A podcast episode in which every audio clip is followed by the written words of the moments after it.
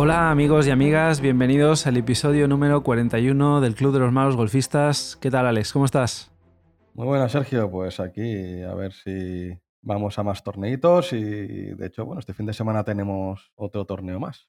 Sí, sí, el circuito no para. Jugamos la semana pasada y fue muy bien, muy, muy bien. Así que hoy vamos a dedicar el programa a eso, al tema de, de cómo fue el torneo, porque para los que no lo sepan todavía, que creo que serán pocos, Alex ganó el torneo de Peralada este fin de semana.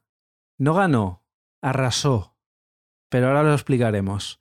Antes de eso, ya que vamos a hablar de, torneos, tenemos un seguidor que se llama Nicholas Heathcote, perdona Nicholas si no he pronunciado bien tu apellido, que nos escribió hace poco y nos dijo que hizo su primer torneo el otro día y que pegó un poquito de novato, que no sabía muy bien cómo iba. Así que Vamos a explicar, un, pero brevemente, para los que no lo sepan, para los que no hayan hecho ningún torneo y tengan intención de en breve empezar, un poquito lo particular de cuando hay un torneo, ¿no? Que son cuatro cositas, pero que es importante saberlas y, y tenerlas muy claras, ¿no?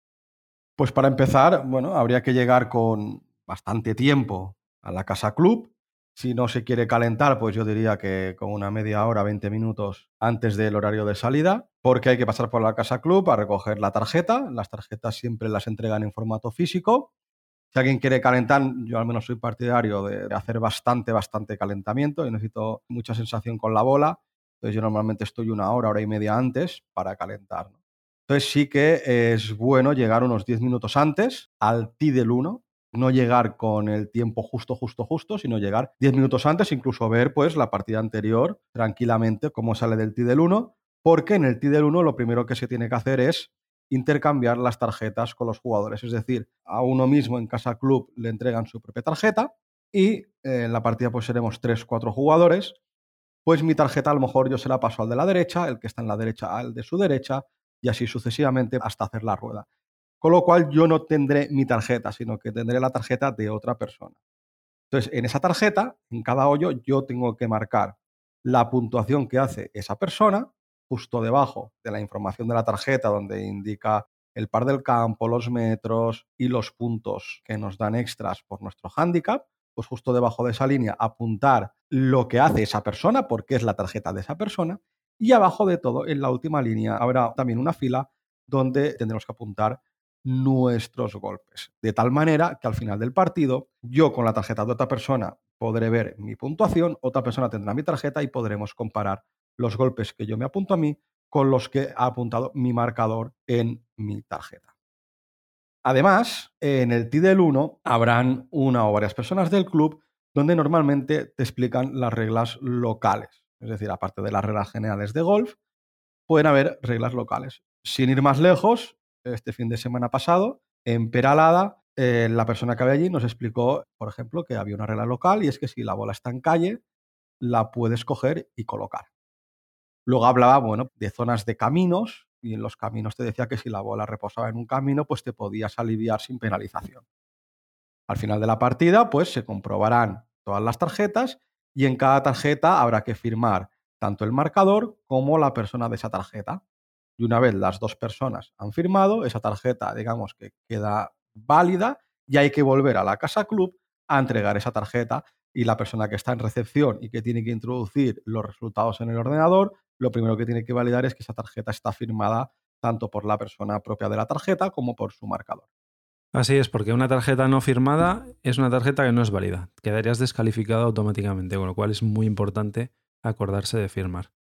Como veis, son cosas muy sencillitas que hay que saberlas y que la haces una vez y ya a partir de entonces, pues siempre es igual y, no se te va a olvidar porque es algo que es sencillo y que es repetitivo, con lo cual, pues bueno. Es interesante y gracias Nicolás por escribirnos porque yo creo que muchas veces con los nervios del primer torneo pues a veces no sabes muy bien qué tienes que hacer y bueno, con estas 3, 4 premisas pues ningún problema. Ya veis que, que es todo muy, muy sencillo. Así que esperemos que a los que no hayan hecho ningún torneo y vayan a hacerlo les ayude esta explicación que, ha hecho Alex. Y sin más, vamos a hablar del torneo, del gran torneo de Peralada que jugamos este pasado fin de semana del circuito de quinta categoría en la edición de Cataluña, que ya sabéis que estamos nosotros participando. Un torneo que tuvo una muy buena asistencia, no llegó al nivel de los torneos anteriores que tenían incluso lista de espera, pero prácticamente si no se llenó el cupo de 90 jugadores que hay, pues por poco andaría. Y nada, he hablado con Alex muy poquito desde entonces porque además coincidió que jugamos en partidos diferentes y prácticamente cuando yo acababa él empezaba, con lo cual no estaba en el campo en el momento en el que él acabó. Con lo cual, pues bueno, que me explique un poco esas sensaciones de cómo es el ganar tu primer torneo, que me imagino que ahora ya ha pasado unas, unas cuantas horas desde entonces, pero entiendo que ha sido algo muy especial, ¿no, Alex? Así es, así es. La verdad, en una nube. Yo acabé, estaba muy nervioso y la verdad es que todavía ya soy consciente de lo que ha pasado, pero para mí es la recompensa a lo que yo creo que ha sido mucha dedicación a un deporte que me ha enganchado muchísimo, ¿no? Estamos hablando de que yo desde hace un año prácticamente cada semana hemos hecho clase, cada semana, quitando el mes de agosto y quitando mes de noviembre y mes de diciembre. Sí, sí. Pero el resto es que ha sido clase semana tras semana. Y luego yo muchas veces a tirar bolas y luego a jugar y luego pad. O sea, que yo mínimo tres días a la semana voy a un campo de golf o a un campo de prácticas. Le estoy dedicando mucho porque me gusta mucho y tengo un campo a cinco minutos de casa en coche, con lo cual tengo la suerte de poder acercarme en cualquier hueco que tengo. Pero bueno, yo sabía y la gente que nos sigue más habitualmente, sí que es cierto que yo siempre lo he comentado, ¿no? Que yo tenía o tengo, ya no sé si decirlo en presente o en pasado, ¿no? una componente mental que me estaba perjudicando muchísimo en el juego. Tú siempre me lo has dicho que mi handicap, yo tenía antes del torneo un 35,9, bajé una décima el año pasado de chiripa, pero tú siempre me decías, de tu handicap real es como el que tú tienes. Eh, desde luego, el handicap real no era ese. Lo que pasa es que es lo que dices tú. A veces bajar el handicap no es sencillo, porque muchas veces eh, tu golf está a un nivel, pero luego cuando lo tienes que aplicar en ciertas condiciones, y, en el caso de los torneos es el ejemplo claro de que muchas veces el golf se hace aún más difícil de lo que es bajo ciertas circunstancias como puede ser la presión de un torneo, ¿no? De hecho, yo llevaba meses que en partidas no oficiales contigo cumplía handicap, sin sí, problema. Sí, sí. Y en clase, yo creo que el nivel que tenían no era para estar ahí. Pero bueno, oye, eh, había una componente mental que también juega mucho y yo iba a un torneo y no había manera, no había manera de cumplir handicap. Sin ir más lejos, venía de hacer en PALS 7 puntos en 9 hoyos, 11 golpes más de lo que debería. Y luego en Barcelona, en San Esteban de Rubiras, hice 15 puntos. Que bueno, ahí yo había otro problema detectado, yo ahí salí contento. Y además, con la medida 5 tenía cero confianza y sin ir más lejos, yo estaba calentando. Es decir, yo empecé ya con el calentamiento cuando lo acabé, dije, uy, cuidado que no me noto tan mal. Pero espera, espera, Alex, vamos un poquito más atrás. Vamos a la tarde anterior, que quedamos tú y yo, estuvimos entrenando y al acabar de entrenar, los dos salimos con, bueno, nos tenías que ver las caras. Salimos abatidos completamente porque fue una sesión de entrenamiento en la que no nos salía nada. De hecho, me acuerdo que estuvimos hablando en el parque antes de marcharnos a casa y las sensaciones eran muy malas. Muy malas. Pero de frustración total. De llegar a decir si me compensa dedicar tanto tiempo a clases y a entrenar para luego no poder hacer dos o tres golpes buenos seguidos. Hasta tal punto plantearme eso de decir, no, no, no, no, yo no puedo seguir así. Algo está pasando que me noto súper atascado. Estoy seguro que nuestros oyentes se verán muy reflejados en esto que acabas de decir. Porque yo no conozco a nadie que juega golf que no haya pasado por esa sensación más o menos de forma regular. Y de hecho, yo llegué a campo prácticas, tú ibas a salir, yo no calenté hasta que tú te fuiste, es decir, yo te vi salir en el 1 y ya me fui a calentar. Y recuerdo que cogí dos fichas de bolas. Me gusta calentar con muchas bolas, eran unas 65 bolas. Y empecé pues con los hierros cortos y luego pasé a los hierros largos. Y bueno, los, los tiros tampoco eran nada del otro mundo. Habían golpes buenos y golpes muy, muy malos. Eso te iba a preguntar, ¿hiciste algo diferente en la rutina de calentamiento previa respecto a otros torneos? No. Todo igual. Absolutamente nada. Empecé con los hierros cortos, iba pasando, a lo mejor no hierros consecutivos, sino cada dos, tres. Por ejemplo, a lo mejor cogía el 9, cogía el 7, luego cogía el 5. Y luego lo que sí que hice fue, dije, tengo que practicar bastante las maderas. Eso sí que es diferente a otras veces que prácticamente he salido a jugar sin practicar maderas y noto una sensación en ese momento, en el swing, que digo, yo tengo que seguir pegando bolas. Me quedaba sin bolas y me fui a buscar otra ficha. Es decir, pegué 30 bolas más. Y con esa sensación seguí pegando maderas y luego volví a hierros. Y ahí fue cuando dije, uh, pero si estoy pegando bolones en ese momento. Pero bueno, luego ya me fui al pad. Me hice un poco de approach y, y empecé a, bueno, el pad básicamente para ver la velocidad y poco más. Estamos hablando de un campo nuevo para nosotros, no habíamos jugado. Es un campo que aparentemente los hoyos en general son algo más anchos que otros campos que hemos jugado, que son más estrechos. Pero lo que me he dado cuenta de este campo y que yo lo he sufrido en mi vuelta porque no fue tan buena, es que como te salgas de la calle, salir de los problemas es muy complicado. Y de hecho, creo que me metí en problemas únicamente en un hoyo. Ahí está la clave. Y tuve la gran suerte que mi segundo golpe pegó un golpe por bajo entre árboles y salió y la dejé a 20 metros de, de green. Ahí está la clave, ¿eh? yo creo. Ir por el sitio en ciertos campos es mucho más importante que en otros, desde luego. Y claro, coger esa dinámica también te favorece mentalmente, ¿no? Es lo que te comentaba, mi componente mental me estaba afectando hasta ahora muy negativamente. ¿Cuál era tu estado de nervios en el TI del 1? Nada, muy tranquilo. Iba cero expectativa, porque venía muy bloqueado del día anterior. Venía muy frustrado. De hecho, el día anterior, el viernes por la tarde, te dije, ahora mismo no tengo ganas de ir a jugar mañana. Sí, literalmente me dijiste eso. ¿Crees que te ayudó eso de ir tan tranquilo? Sí, totalmente. Totalmente. Pegué el primer golpe relajado y me sentí muy bien haciendo ese swing.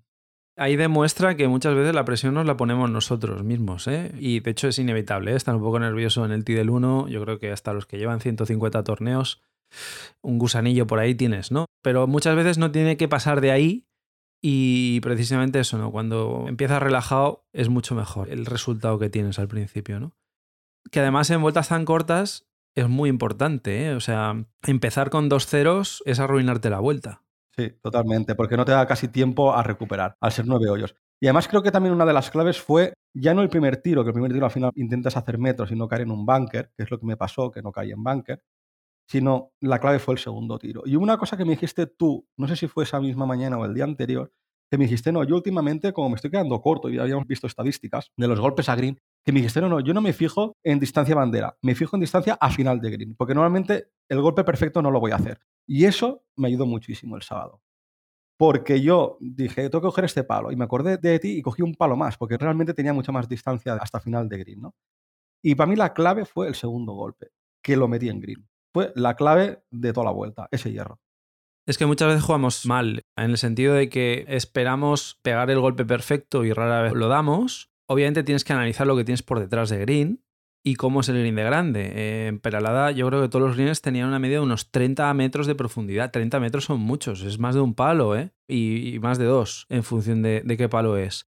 Con lo cual yo ese es el truco que hago últimamente, que es mirar final de green. Esa es la distancia que yo me marco teniendo en cuenta de que luego, a no ser que tengas el fuera límites pegado, que entonces sí que vas un poco más conservador, si le pegas perfecto, pues bueno, te puedes pasar de green, pero mm, es lo mismo muchas veces pasarte de green que quedarte corto, ¿no?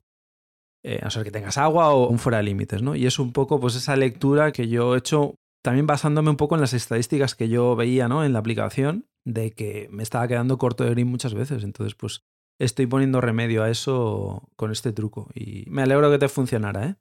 La verdad es que lo apliqué durante todo el recorrido y buah, me funcionó en todos los hoyos. ¿eh? De hecho, claro, yo ahí me hice par. Pero bueno, tenía un punto que decir, que ahí, oye, chapó, ¿eh? Y empezar con un par real. Y de hecho fue en el hoyo 2 cuando me fui hacia los árboles. Pues que la recuperación fue tan buena que luego hice un chip y dos pads. Y el primer pad no entró de milagro. Ahí me hice un bogey. Y tenía dos puntos. Yo no estaba contando, ¿eh? pero yo sabía que iba bien. Ya tenía seis puntos en dos hoyos. Claro. Y luego nos vamos a un par 5. Y yo creo que fue otra de las claves. Salgo con el driver y me voy también casi, casi. había un barranco a la derecha, había árboles y, y me acuerdo que había barranco. Y mi bola quedó al límite. Y tuve que hacer un golpe de recuperación a mitad de la calle. Entonces estaba de 2 a unos 180 de green.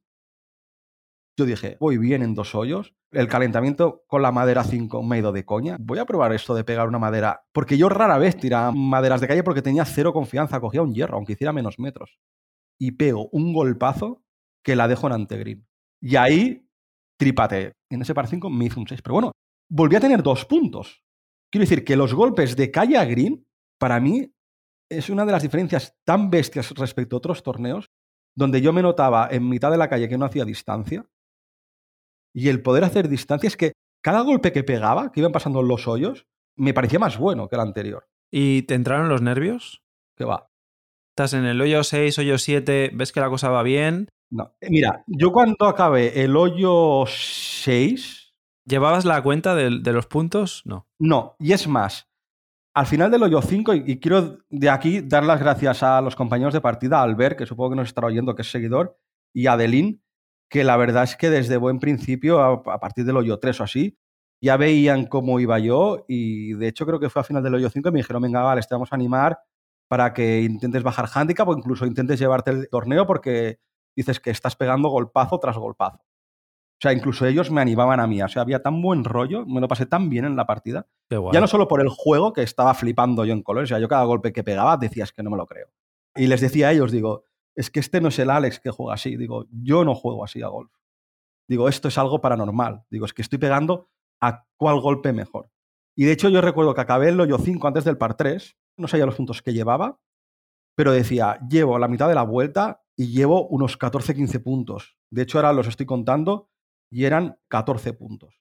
Si jugaba al nivel de los otros torneos, es decir, mal, muy mal, yo sabía que cumplía handicap y que bajaba handicap, que era uno de mis objetivos. Con lo cual, presión cero, porque yo ya sabía que el trabajo ya lo había hecho. Tenía que hacer todo rayas para no bajar handicap. Ya. Con lo cual yo ya estaba contento. Y es que encima vamos al hoyo 6, que era un par 3, y tengo una opción de Verdi que fallo, o sea, dejé el golpe de ti de salida a un metro de bandera y fallo el pad de Verdi.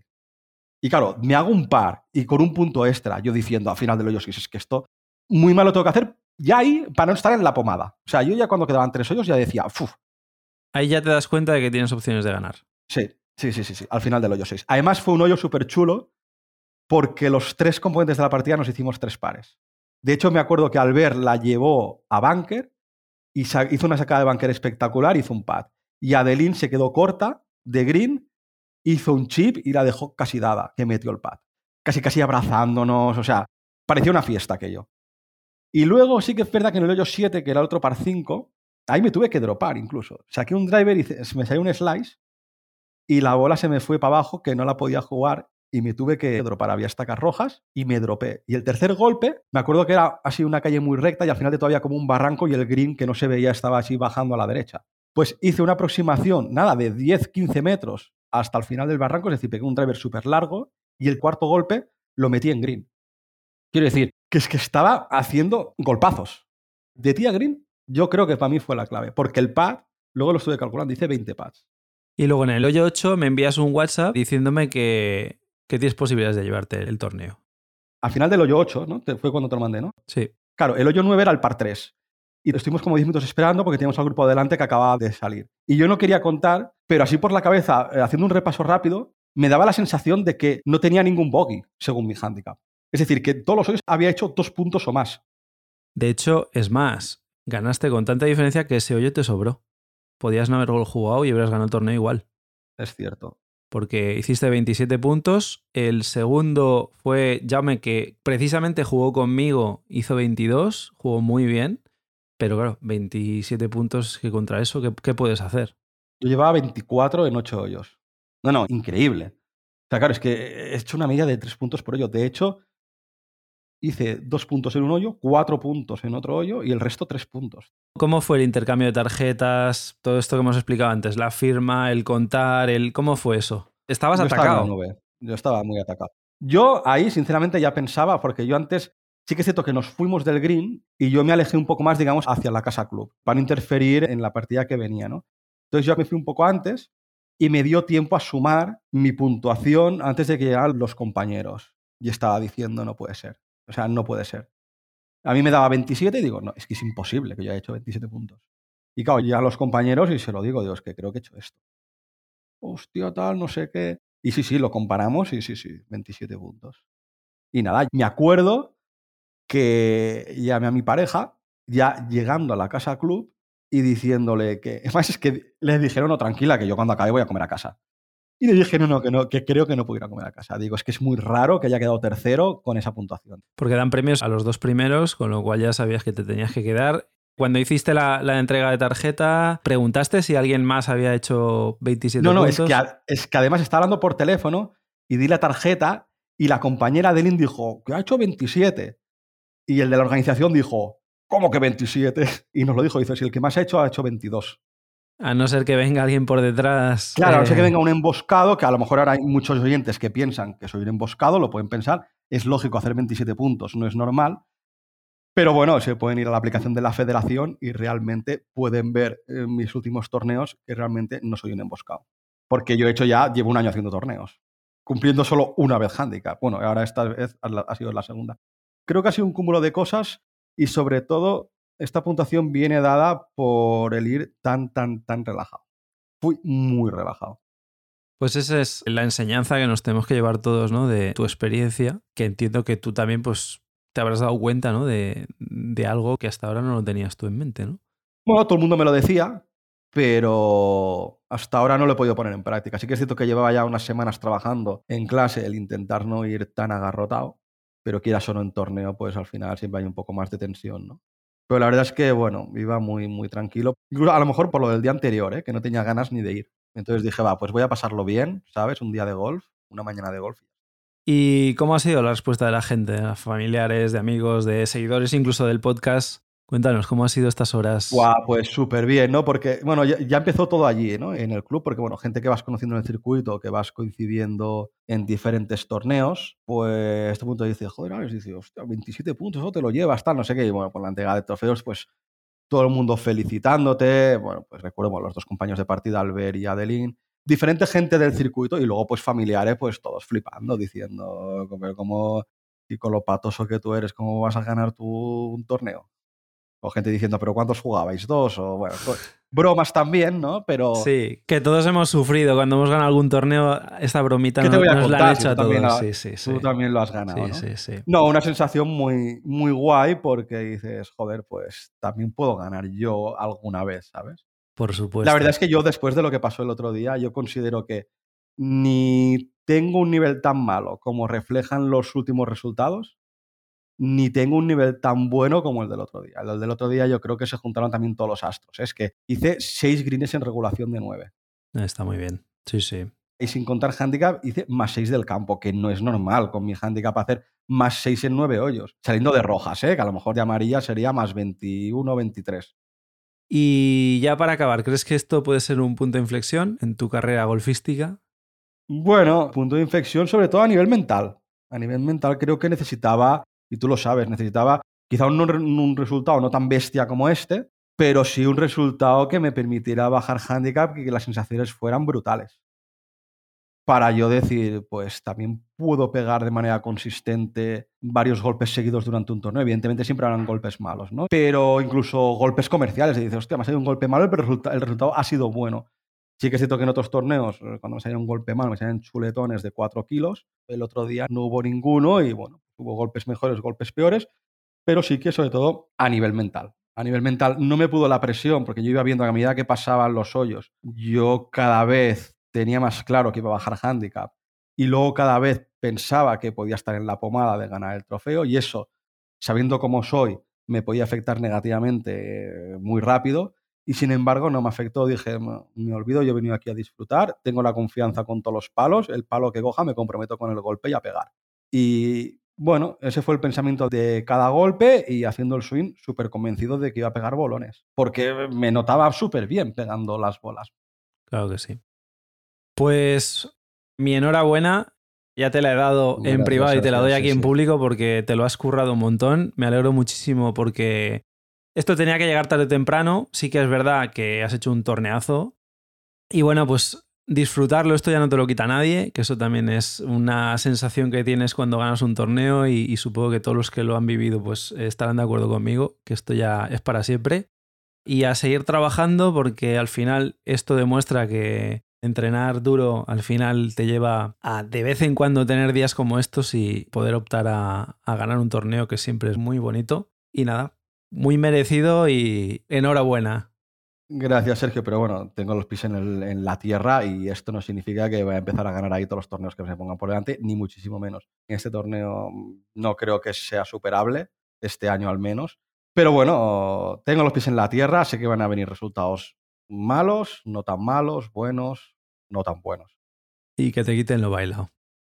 Para los que nos estáis escuchando, como veis, jugar torneos es muy divertido y de vez en cuando te llevas estas recompensas y estos días que, bueno, te vas a casa muy contento, la verdad. Y nada, los que os lo estéis pensando, que tengáis nervios o que no os atreváis, animaros porque, porque es muy divertido. Y es la forma también de luego, pues eso, lo que decía Alex, ¿no? Conocer gente nueva, hacer una comunidad como la que estamos intentando hacer aquí en el podcast, en el Club de los Malos Golfistas. Y nada, al final es pasar un buen rato y si sale bien, pues doble felicidad. Recordaros que tenemos el challenge de los malos golfistas. Estamos buscando a la persona que más handicap baje esta temporada. Lo hemos dividido por categorías. Tenéis el formulario de inscripción en la descripción del programa y en nuestras redes sociales. Y nada, desearos como siempre una muy feliz semana de golf y que vayáis a por el Verdi. Hasta la próxima semana.